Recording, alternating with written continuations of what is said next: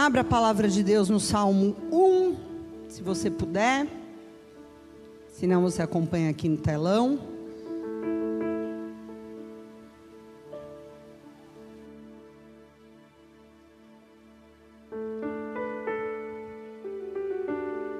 Vamos ler o Salmo 1.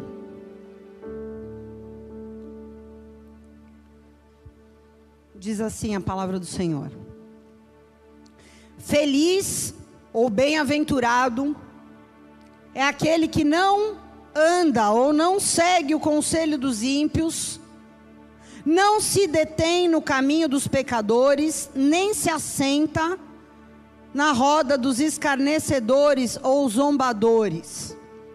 Pelo contrário, tem prazer na lei do Senhor e nela medita dia e noite. Ele é como a árvore plantada à margem do rio, ou em outras traduções, junto aos ribeiros de águas, que dá o seu fruto no tempo certo. As suas folhas nunca murcham, não caem, e tudo o que ele faz prospera. O mesmo não acontece com os ímpios ou com os perversos. Eles são como a palha levada pelo vento. Quando vier o juízo, eles serão condenados. E os pecadores não terão lugar na congregação dos justos. Porque o Senhor conhece o caminho do justo, mas o caminho do ímpio leva a destruição, ou em outras traduções, o caminho dos ímpios perecerá. Amém? Se tem uma coisa que me dá agonia, é ver gente perdida. Porque alguém está perdido, você pressupõe falta de direção. Amém? Uma pessoa que está perdida, que ela não tem ideia de para onde ela deve ir. Agora, ver um cristão perdido é ainda pior. Porque se tem uma coisa que Deus dá muito bem dada, é direção. Amém? Meu Deus do céu, quanto mais eu leio a Bíblia, mais eu amo. Porque quando você acha que tem algum assunto que a Bíblia se omitiu, que Jesus não comentou, que Deus nunca tocou, você vai se aprofundando, você vai achar. Ou de forma explícita e literal, ou você vai achar no caráter de Deus algo que já te indique a resposta da tua dúvida. E aqui nós temos o primeiro salmo de Davi. Davi escreveu muitos salmos, né? A gente tem 150 salmos na Bíblia. Esse ano eu comecei a estudar, Deus colocou no meu coração para estudar os salmos, o que é um pouco difícil para mim, porque só Deus para eu sentar e conseguir estudar alguma coisa, mas eu estou indo devagarinho, então, conforme Deus for me dando os tesouros de Davi, eu vou compartilhando com vocês, amém? No primeiro salmo, de largada já, para inaugurar, ele fala sobre uma bifurcação. Quando eu leio para esse texto, eu vejo Davi diante de um caminho reto e diante de um desvio possível. Uma bifurcação que todo ser humano, todo ser humano tem que enfrentar, tem que encarar. Davi fala aqui nesse salmo sobre os dois caminhos, diga os dois caminhos. O caminho do justo e o caminho do ímpio ou do perverso. O caminho do justo é um caminho de frutificação, é um caminho de bênção. E o caminho do ímpio, ele diz, é um caminho de destruição, é um caminho de esterilidade. E eu, meditando, estudando sobre esse salmo, a gente se depara com uma realidade hoje, dentro da igreja evangélica, no mundo inteiro, não só no Brasil de uma de um povo querendo inventar uma terceira via. Não, nem ímpio nem justo. Vamos para um caminho mais moderado, né? Aquele povo isentão. Ontem mesmo eu vi um vídeo, cara, mas, olha, eu vou te falar, gente. Tem que ter muito domínio próprio para não comentar algumas coisas, viu? Só Deus. Um cara que é super pop gospel, super influenciador da nova geração, falando para as pessoas: não se posicionem. Não arrume briga, não arrume confusão. Realmente, você tem que ter sabedoria para se posicionar, mas você falar para não se posicionar.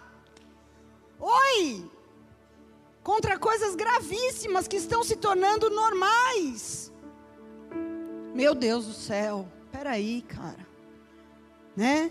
Então eu vejo essa terceira via, esse terceiro caminho, pessoas tentando emplacar essa ideia no meio da igreja. E eu quero te dizer que biblicamente essa terceira via, esse terceiro caminho não existe, tá? Não existe. O que existe, e eu creio que na palavra, não só aqui, né? Esse salmo é um salmo que fala muito claramente sobre isso, mas tem vários momentos em que a Bíblia deixa muito claro, desenhado, na verdade, que só existem dois caminhos: o do justo ou o do ímpio. Não existe um terceiro caminho neutro. Amém? Então, o que pode acontecer é de eu estar no caminho errado, ou por ignorância, porque eu não conheço o caminho reto, então realmente se eu não conheço qual é o caminho reto de Deus para mim, possivelmente, porque o caminho do ímpio, a Bíblia diz que ele é largo, ele é fácil de andar, você pode ir dançando que você não vai esbarrar em nada, ninguém vai te incomodar. Você vai, né, rodando e dançando, que nem o Silvio Santos, né? em ritmo de festa ainda. Pro inferno, né? Ritmo, né? Faz aí, Tiago. Tiago imita direitinho dançando e rodando em ritmo de festa, porque é um caminho largo. Até me perdi aqui. Meu pai amado. Mas às vezes a pessoa não está indo porque ela despreza o caminho do Senhor, o caminho reto, é porque simplesmente ela não conhece. Nunca foi apresentado a ela. Por isso nós temos que pregar o evangelho a toda criatura, toda. E tem pessoas que vão pelo caminho largo porque rejeitam o caminho reto. E não existe o caminho neutro. Então, ou você está no largo, ou você está no reto estreito. Ou você está no tortuoso, fácil, ou você está no difícil, estreito e reto. Amém? E qualquer que seja a tua situação, se for uma dessas duas, a minha oração é que hoje a palavra de Deus venha e seja uma lâmpada para os teus pés, uma luz para o teu caminho, para que você possa se reposicionar e entre no caminho que a palavra de Deus diz que é o caminho de bênção para a tua vida. Mas Davi, cara, ele começa falando sobre o justo que é o que ele chama de feliz, bem-aventurado. O que, que é um justo, pastora? É uma pessoa que nunca peca? Não. O justo é um pecador que se arrependeu, que pelo seu arrependimento recebeu o perdão de Deus. Ele foi justificado pelos seus pecados, que ele tinha uma dívida muito grande e ele descobriu que Jesus pagou a conta lá na cruz. Ele foi lavado, mas o justo ainda tem que lidar com tentações todos os dias? Sim. Só que a diferença entre o justo e o ímpio é que o justo não tem prazer mais no pecado. Ele tem tentações, ele passa por lutas, mas ele não tem prazer mais nisso. Amém? E se o justo cair, pastor? A Bíblia diz que o justo não ficará prostrado, porque o Senhor o levanta pela mão. Ele tem um advogado junto ao Pai, e se ele confessar a sua queda, ele será levantado imediatamente. É isso. Esse é o justo, tá? A gente precisa colocar os conceitos, porque tem pessoas que acham que o justo nunca vou ser um justo. Poxa, eu passo por luta. Poxa, eu tenho tentação. O justo é esse aqui. Simples assim. Você não é justo por causa da tua justiça, você é justo por causa da justiça de Jesus. Você foi feito justo por causa de Jesus. Não porque você é bom e acerta todas. Amém? Então, ok, esse é o justo. E Davi começa dizendo aqui no salmo que um justo não faz três coisas. Diga três coisas. Primeira coisa, ele não anda segundo o conselho de ímpios.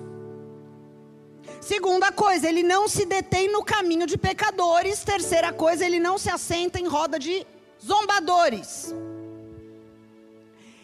E aí eu acho isso muito interessante, porque a gente acha que ímpio não tem conselho, mas Davi diz: o ímpio tem seus conselhos. O pecador tem seus caminhos e os escarnecedores têm as suas rodas. Mas o justo não participa de nenhum dos três. Amém? Vamos falar sobre cada um. Primeiro, ele não anda segundo o conselho dos ímpios. O que, que isso nos diz? Conselho tem a ver com ouvir, diga ouvir. O justo é alguém que não dá ouvidos, alguém que não recebe no seu coração, alguém que não acata um conselho que venha de alguém que não teme a Deus, um conselho que não confere com a palavra de Deus. Não quer dizer que o justo não conviva e não interaja com ímpios, amém? Mas o que ele está dizendo aqui é que o justo, ele tem um filtro nos ouvidos, que é a palavra de Deus. Então, ele não anda nem se move segundo esses conselhos. Não entra. Então, o justo, ele faz o quê? Ele é um alienado? Ele é uma pessoa antissocial? Não mas ele é alguém que se precavê das opiniões, das ideologias e dos achismos de quem não teme a Deus. Amém? Quem é o ímpio, pastor? O ímpio é aquela pessoa que o centro da sua vida e a única coisa que importa para ele é a sua vontade. Gente que sempre considera que está certa segundo sua própria avaliação Tipo, eu me dou nota 10. Tipo assim, o ímpio é assim. Tá, mas qual o parâmetro? Não, eu só acho. O ímpio é assim, ele faz uma avaliação própria, segundo seus próprios conceitos, ele despreza a palavra de Deus. A gente deve sim se examinar, mas segundo a palavra de Deus, não segundo nossos próprios conceitos. A Bíblia diz que aquele que é sábio e, e, e se considera bom segundo os seus próprios conceitos é tolo. Amém? Não existe um parâmetro na vida do ímpio. O parâmetro dele é a sua vontade, é o que ele acha. E o problema é que o conselho dos ímpios, ele não é maligno de forma escancarada muitas vezes. Muitas vezes o conselho dos ímpios vem de forma muito sofisticada. Muitas vezes vem com uma roupagem bonita, com aparência de sabedoria, até mesmo com o nome gospel em cima. Mas no final das contas, a conclusão do conselho, você vai ver que aponta para uma minimização do pecado, para uma relativização de coisas que são absolutas para Deus para desincentivar a obediência a coisas que a palavra de Deus deixa muito clara. Tá chovendo conselheiro ímpio, viu, irmãos? Eu acho que eu posso arriscar dizer que tem mais conselheiro ímpio do que conselheiro justo. Numericamente falando, essa briga é uma briga difícil. Tem pregador ímpio? Tem pregador ímpio. Tem cantor gospel ímpio? Opa! Tem pastor ímpio? Tem. E a Bíblia fala sobre isso. Né? Não é novidade. Desde a igreja primitiva, sempre existiu. No Antigo Testamento não tinha igreja, mas tinha falso profeta. Então sempre existiu. Amém? Mas sempre o conselho do ímpio vai te apontar para sua vontade. Para com isso. Para que tudo isso? Deus não liga para isso. Segue seu coração. Sempre o conselho do ímpio vai te empurrar para esse alargamento do caminho.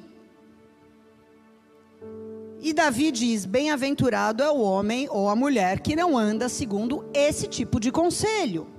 Por quê? Porque o conselho de Jesus é o oposto. Se você tem aquela Bíblia com as letrinhas vermelhas das palavras de Jesus, quem tem essa Bíblia? Com as letrinhas vermelhas. Você vai ver lá em Mateus 7,14, Jesus falando. Apertado é o caminho que conduz à vida, e poucos são os que encontram esse caminho. Poucos são. É Jesus que está dizendo: o caminho do justo é estreito. Se tiver largo, tem alguma coisa errada. Amém? Nossa, obrigada pelos três. Amém. Segunda coisa que o justo não faz, ele não se detém. O que, que é não se deter? É não ficar moscando no caminho dos pecadores, olhando o mosquito. A palavra detenção. O que, que é um centro de detenção? É onde as pessoas ficam presas. Amém? Onde a pessoa não sai, ela está pegada ali, agarrada ali, ela não pode sair. Cada pecador tem o seu caminho. O que, que significa isso? Cada pecador tem o seu modo particular de transgredir. Tem alguns que são desonestos com finanças. Tem outros que são mentirosos, tem outros que são promíscuos, tem outros que são pornógrafos, tem outros que são fofoqueiros, tem outros que são maldizentes e por aí vai, cada um tem o seu caminho. Seu pecado de estimação. E bem-aventurado é aquele que se prende e se apega em quem não quer sair do pecado. Que passa por essas pessoas anuncia o evangelho, aconselha e vaza. Não se detém. Não se detém.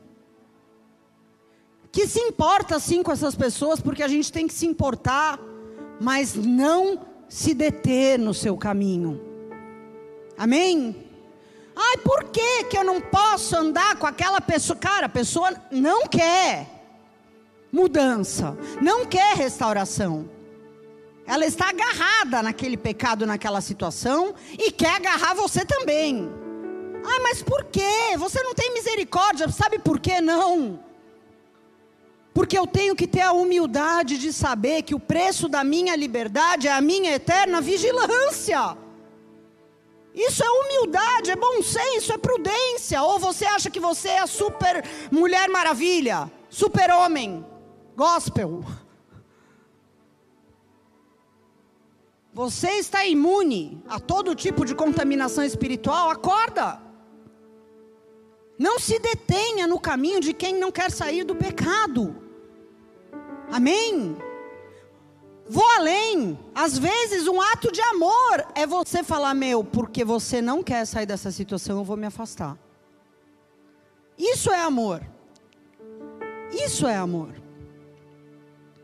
Eu já falei, eu já pontuei a situação, fui amigo, ajudei, tentei ajudar, mas a pessoa não quer, então agora o que eu vou fazer? Eu não vou me deter. Eu vou orar, eu vou desejar que essa pessoa volte a enxergar, mas eu não vou me deter. Amém? O preço da tua liberdade é a tua vigilância.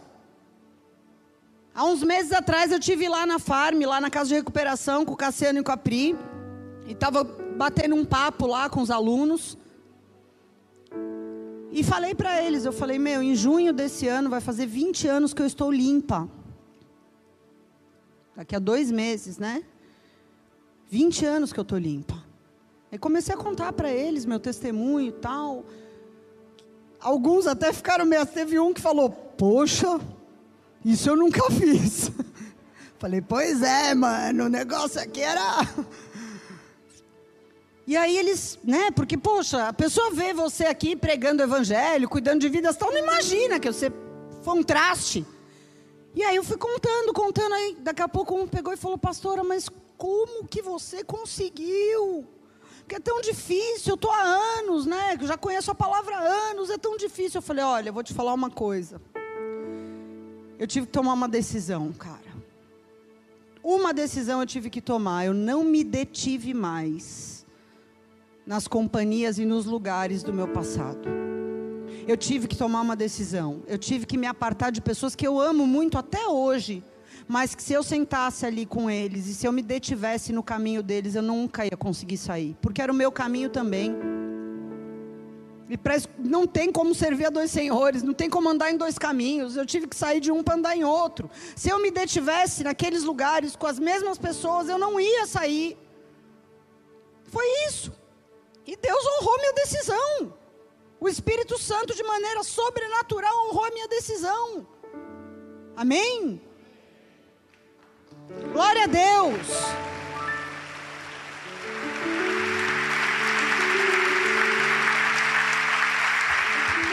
Às vezes a gente é muito cara de pau, né? A gente ora, Deus, tira a vontade de mim. Mas você não toma uma decisão. Você toma a decisão e depois Deus vai vir com o sobrenatural, se ele vai responder. Mas você toma a decisão. Uma vez, nossa, essa eu vou ter que contar aqui. Acho que o China, o China é o único remanescente dessa época do NV. Acho que ele vai lembrar dessa história terrível. A gente tinha uma única roda no NV, era tudo misturado, homem e mulher. Imagina o caos, né? Imagina o caos. E eu cuidava da partilha. Aí chegou um abençoado e falou: É, porque eu ia, sabe, eu ia pegar uma prostituta, mas aí eu fui, estava indo para o centro e eu orei, falei: Deus, se não for para eu ir, me derruba da moto. Olha que canalha. Canalha. Aí eu, e falando isso na partilha, eu, ah. Ele, aí não aconteceu nada. Cheguei lá, subi, eu, ah. Tipo assim, Deus não me respondeu, eu orei. Ah. Só que daí que aconteceu, na hora que ele ia para o ato, Deus abriu a visão dele. E ele viu um demônio na prostituta. Ele diz que saiu com a calça arriada lá do negócio, descendo as escadas, com o traseiro de fora. Aí eu falei, meu, você é um canalha, cara. Deus não responde esse tipo de oração, cara. Você tinha que ter tomado a decisão, você tem que ter caráter e assumir que você quis ir. E Deus não tem nada a ver com isso. Como assim você está indo e orando na moto? Qualquer coisa, Deus, me derruba aí. Estão entendendo? Gente, você decide sair do pecado e Deus respalda com seu Espírito Santo, te dando condição. Você decide sair do pecado e Deus vem com o sobrenatural e te dá domínio próprio, e te capacita a falar não para as tuas vontades. Mas você decide se posicionar. Você decide parar de dar oportunidade. Você decide parar de ficar em situações de aparência do mal. Você decide.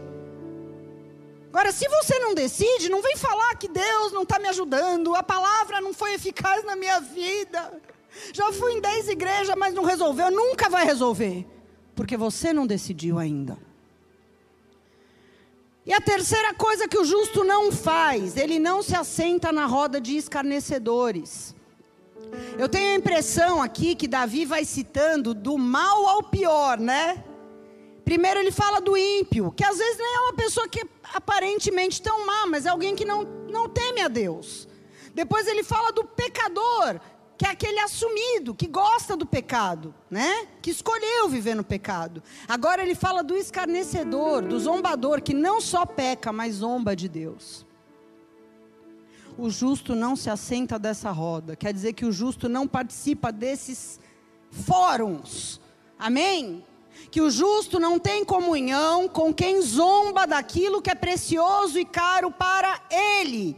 E eu não estou falando aqui só do nome de Jesus, eu estou falando aqui de valores, de princípios que deveriam ser importantes para alguém que ama a Deus. Porque talvez você fale, não, eles não criticam Jesus, não falam mal da igreja, só que eu estou falando de pureza, eu estou falando de ética, eu estou falando de verdade, eu estou falando de postura cristã. Então, se você se permite participar de fóruns, de grupos sociais, de grupos de WhatsApp, de conversas, onde com a maior descontração as pessoas zombam de valores que para você não deveriam ser engraçados e nem bobagem, essa bem-aventurança não se aplica a você. Porque isso, Davi diz, um justo não faz. E não faz por quê? Porque ele não tem prazer. Tá certo? Ele não faz porque ele não quer.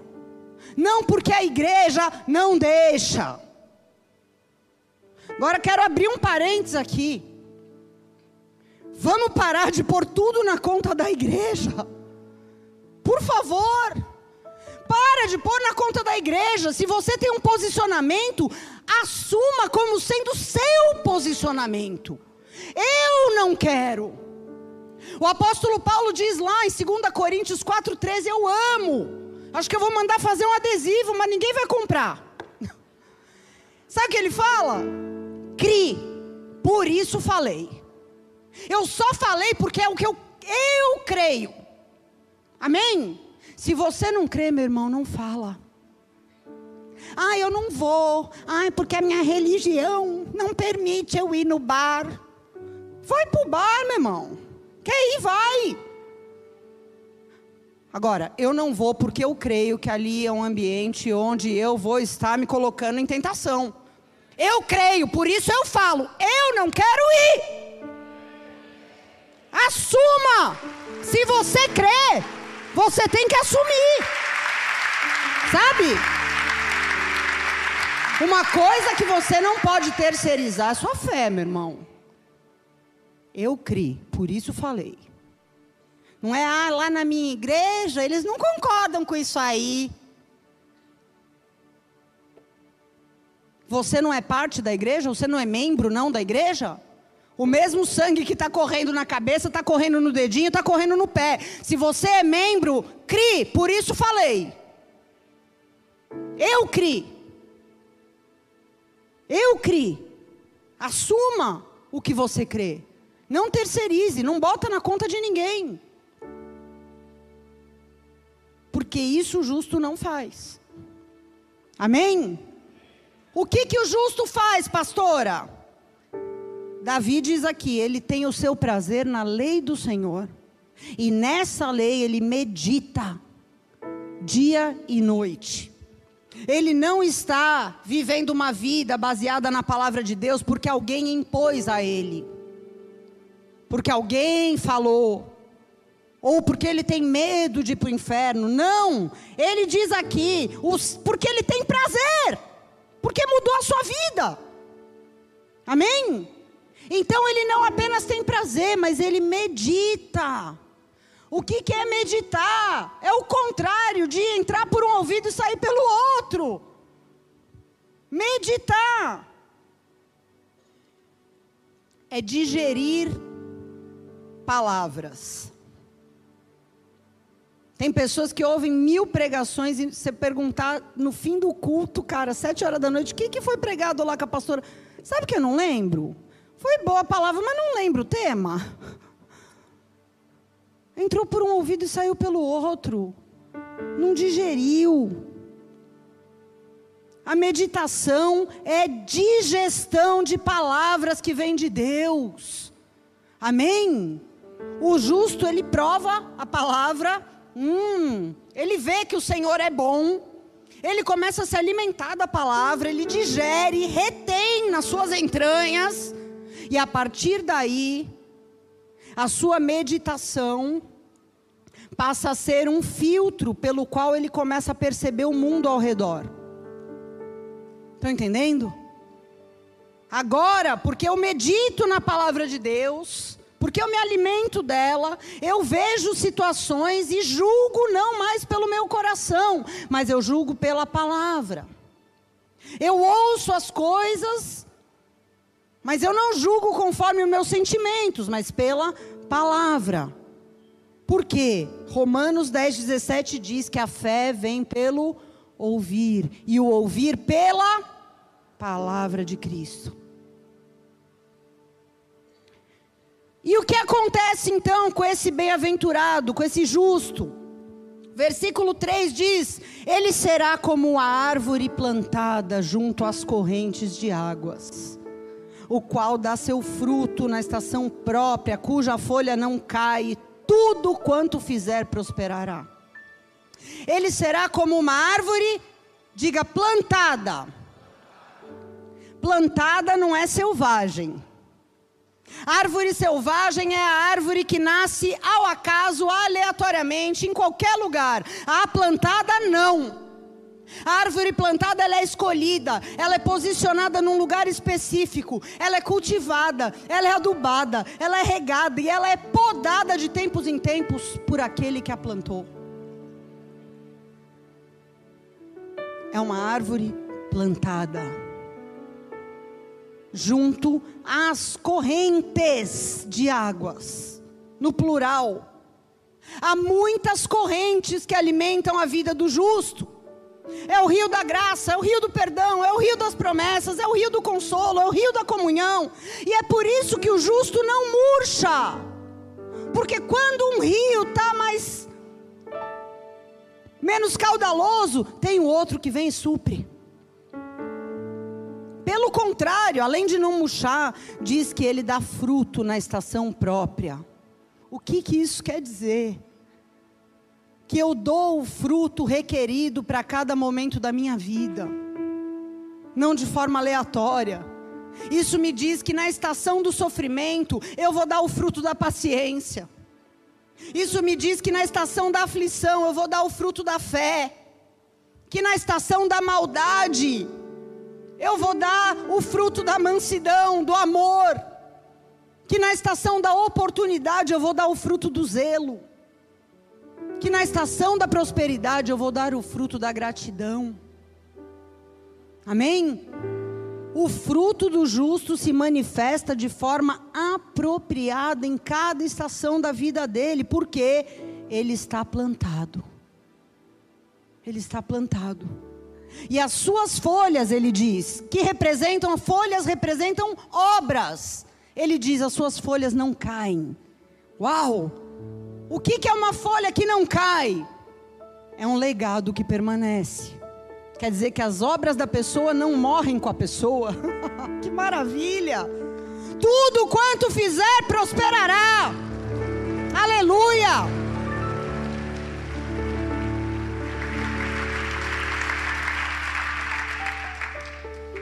Tem gente que lê esse versículo e entende isso como riqueza financeira. Não se trata disso. Tudo quanto fizer prosperará se trata de prosperidade, de caráter, de propósito, de alma. Está cheio de gente milionária que é miserável de caráter e de propósito. Que vive uma vida vã, inútil e tem milhões na conta. E não tem caráter, e não tem princípios, eu posso dizer que essa pessoa biblicamente é próspera? Diga não. Se você olhar, e acho que o momento agora é esse, né? O momento agora que vão vir perseguições, escândalos de todo tipo dentro da igreja evangélica, no mundo inteiro. A gente tem que olhar para a Bíblia. A gente tem que olhar para os apóstolos e para os profetas antigos e a gente fica muito feliz em ver que a prosperidade deles não estava atrelada a poder humano e nem a riquezas, mas como eles foram prósperos naquilo que eles nasceram para ser. Meu Deus, se a gente for próspero 1% do que esses homens foram, é disso que Davi está falando. Amém? E aí Davi parte para falar agora dos ímpios, do caminho dos ímpios. Ele começa dizendo: não são assim os ímpios. Ele fala tudo isso do justo, mas ele diz: o que vale para o justo não vale para o ímpio, não. Os ímpios não são assim. Eles são como a palha que o vento espalha. E muitas vezes a gente começa a olhar para a vida de algumas pessoas e vem com alguns argumentos. Mas fulano é ímpio e está super bem. Mas daqui a alguns anos a gente vai ver acontecer o que Davi diz no seguinte versículo. Ele diz: os ímpios não subsistirão no juízo, nem os pecadores na congregação dos justos. O que, que quer dizer? Que quando todas as coisas acabarem, no dia do juízo, nós estaremos lá absolvidos. Os ímpios estarão lá para ser condenados. E ele diz: os pecadores não subsistirão na congregação dos justos. E aí você pode dizer, pastora, mas na igreja tem palha e trigo, tem ovelha e bode, tem falsos irmãos. Sim, nas igrejas da terra. Mas existe uma igreja que não tem placa, uma igreja invisível espalhada por todas as nações, formada de um remanescente fiel, e eu quero fazer parte dessa igreja. Que lá em Hebreus eles chamam em Hebreus 12, 23 de igreja dos primogênitos, o corpo invisível de Cristo. Eu posso te dizer, não tem nenhum ímpio nessa igreja aqui, viu? Não tem, porque o Senhor, Ele diz, conhece o caminho do justo. Qual é o caminho do justo? Provérbios 4,18. Ele diz: Mas o caminho do justo é como a luz da aurora, que vai brilhando mais e mais até ser dia perfeito. O caminho dos ímpios é como a escuridão, eles nem sabem em que tropeçam. Presta atenção, o que, que ele está falando aqui? O caminho do justo e do ímpio começa igual, em trevas para todo mundo, porque todos pecaram, estão destituídos da graça de Deus. Não há um sequer capaz de entrar no céu por mérito próprio. Então todos nós começamos a vida condenados, amém? Todos nós começamos na escuridão, mas ele diz: o caminho do justo é como a aurora. Quatro e meia da manhã, você abre tua janela, trevas. Mas daqui a pouco, cinco da manhã, começa uma luzinha lá. E vai brilhando mais e mais até ser meio-dia. E aí não tem mais como você tropeçar, porque você enxerga tudo. Assim é o caminho dos justos. Amém? Todos nós começamos do mesmo ponto de partida. Nós não somos melhores do que aqueles que hoje estão se perdendo. Vamos lembrar de onde a gente saiu, amém? A diferença é que, ao entender o caminho proposto para nós, uma luz começa a brilhar lá no fundo, e as trevas vão se dissipando, as trevas vão saindo, porque trevas nada mais é do que ausência de luz.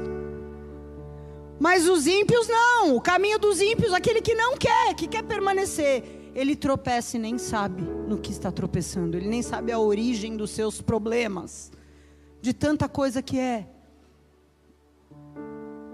Porque o justo é melhor que o ímpio? Não, mas ele é um pecador que decidiu agarrar com uma mão a graça, com outra mão a misericórdia, foi tirado do lamaçal, foi lavado, foi trocado as suas vestes, então ele falou: agora eu vou trilhar esse caminho que vai brilhar mais e mais à medida que eu me entregar, vai brilhar mais e mais à medida que eu me abrir para o governo de Deus na minha vida, vai brilhar mais e mais à medida que eu valorizar mais as coisas eternas do que as coisas terrenas e temporais, à medida que eu permitir que a minha natureza vai sendo trocada pelo Espírito Santo, vai sendo transformada até que seja dia perfeito até que eu possa ver face a face o meu Senhor. Eu vou estar trilhando o caminho dos justos todo dia, todo dia, todo dia.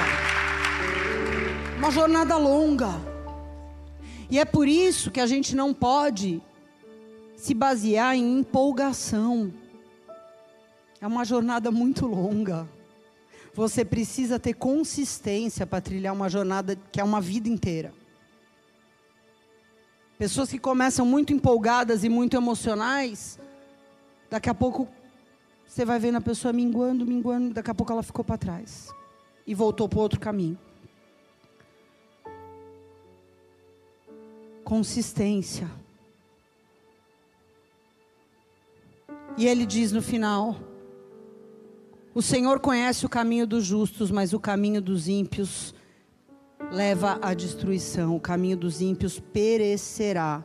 Eu imagino esse versículo como sendo a história de uma pessoa se dissolvendo, como uma história de uma vida, uma biografia que foi escrita na areia e veio a onda e uf, apagou. A história de um ímpio, o legado de um ímpio é como essa memória escrita na areia. Pode até existir, porque a gente vê pessoas que morreram há muito tempo atrás, que fizeram coisas malignas, inclusive aqui na nossa cidade, que eu fico doente de ver, sendo ovacionadas, mas são ovacionadas por quem? Por quem ainda ama o pecado. Não por coisas que trazem vida, não por coisas que trazem continuidade de gerações, não por princípios e valores que Deus valoriza. Estão entendendo? O caminho dos ímpios perece. Ele permanece o nome de um ímpio famoso que não se arrependeu, fazendo males por anos. Meu Deus do céu, perece. Mesmo quando esse ímpio está disfarçado de cristão, porque não há nada oculto que não venha a ser revelado. O ano passado eu tive um, um choque. Eu, teve um, um, amigo meu, um apóstolo indiano, que ele era muito amigo de uma pessoa que faleceu, e eu vi, ele fez uma homenagem quando essa pessoa morreu, eu vi muitas homenagens, e fui tentar descobrir quem era essa pessoa e era um ministro muito famoso, que tinha um ministério nível mundial. E eu cheguei até a comprar alguns livros, porque ele era muito especializado em apologética, né, em estudo de outras religiões, porque a gente vai muito para a Índia. Então é importante a gente dominar para entender a mente né, do hindu, do budista, do muçulmano. Então comprei até alguns livros. E vi uma comoção geral. Eu vi que foi uma grande perda né, para o meio evangélico mundial. E um dia eu estava lá, lendo umas notícias, e eu soube que depois que esse homem morreu, foi descoberto que ele tinha quatro amantes, espalhadas há 10, 15 anos, sustentadas com o dinheiro do ministério.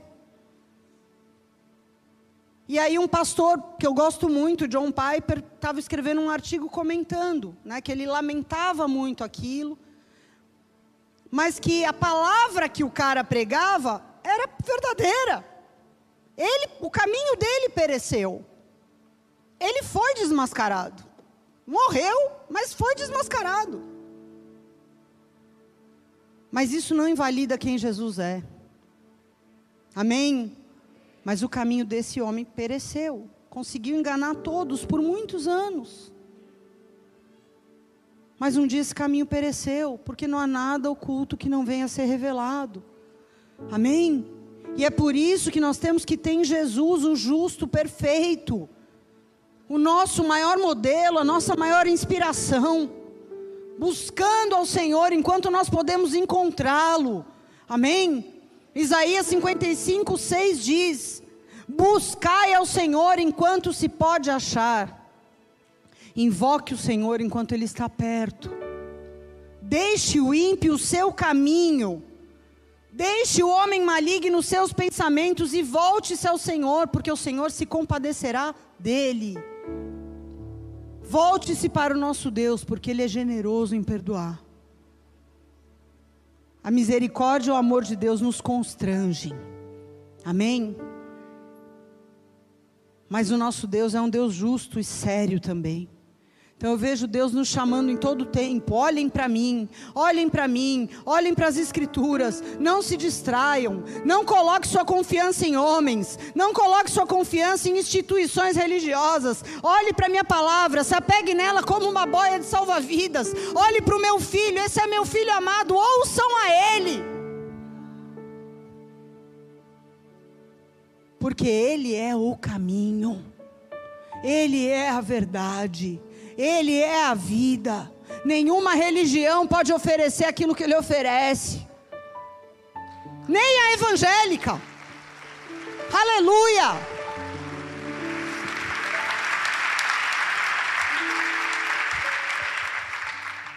Feche os teus olhos por um instante.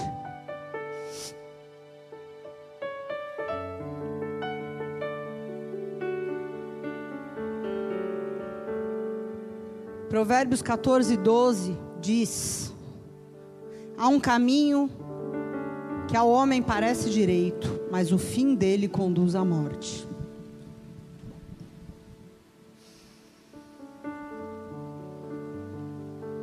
Há caminhos que parecem direitos a nós, mas o fim, ou seja, talvez demore um pouco para a gente perceber que foi conduzido à morte.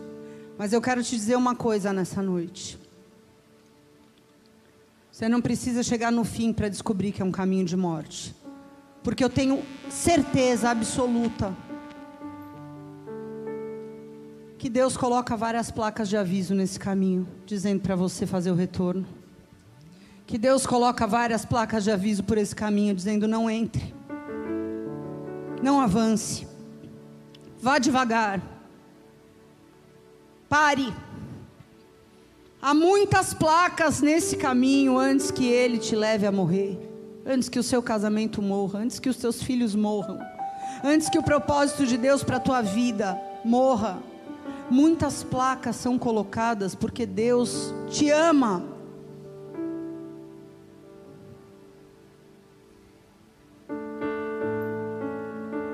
E talvez hoje seja o dia que, ao ouvir essa mensagem, você está se dando conta de que você tem ignorado algumas dessas placas. De que talvez o Senhor usou várias formas para sinalizar a você de que esse caminho parece bom para você, aos teus olhos, na sua avaliação parece bom. Mas Deus tem colocado sinais. E no fundo tem algo que incomoda você, e você sabe. Busque ao Senhor enquanto você pode encontrá-lo. Invoque o Senhor enquanto Ele está perto. Uma certeza nós temos, Deus está aqui, porque Ele disse: Onde estiver dois ou mais reunidos no meu nome, eu estarei ali. Então o Espírito Santo, com certeza, Ele está aqui. Nós estamos reunidos em nome de Jesus, nós estamos reunidos aqui por causa de Jesus. O nosso louvor é para Jesus, a palavra é de Jesus, é para o propósito de Jesus de falar aos nossos corações. Busque ao Senhor. Enquanto você pode encontrar, reaja. Não continue num piloto automático indo por um caminho que parece bom, mas que você hoje está identificando que há placas dizendo: não prossiga, não continue, o fim desse caminho é morte. E posso te dizer, talvez o fim nem esteja tão perto assim. Porque às vezes demora anos para o fim chegar. Mas não perca o seu tempo. Não perca o seu tempo. Deixa Deus te reconduzir, deixa o Senhor recalcular a tua rota, te reposicionar hoje num caminho reto. Ah, pastora, mas é difícil demais para mim. É difícil demais, eu tento e não consigo. Não existe nada na palavra de Deus que o Espírito Santo não nos capacite a viver. Nada. Tudo que o Senhor nos coloca. São desafiadores, sim, os comandos de Deus para nós. São desafiadores, mas são possíveis são possíveis para aquele que crê, são possíveis para aquele que se abre para o Espírito Santo, para o Espírito Santo te ensinar todas as coisas, para o Espírito Santo te fazer lembrar coisas que talvez você ignorou no meio do caminho. Deixa Deus fazer isso na sua vida hoje. Deixa Deus fazer isso na sua vida hoje. Há pessoas que Deus coloca no nosso caminho, sabe, para nos ajudar, para nos dar um bom conselho, para nos ensinar uma verdade sobre a palavra, mas essas pessoas não são o caminho. O caminho é Jesus. Ele é o único que pode fazer por você esse resgate, que pode te buscar nesse lugar tão longe e te trazer de volta para o ponto de onde você vai começar a trilhar esse caminho reto. Só Ele pode fazer isso. Tem pessoas que cooperam com isso, mas Ele é o único, o único E é por isso que Ele é o único digno de ser imitado, de ser a tua inspiração total para todas as coisas.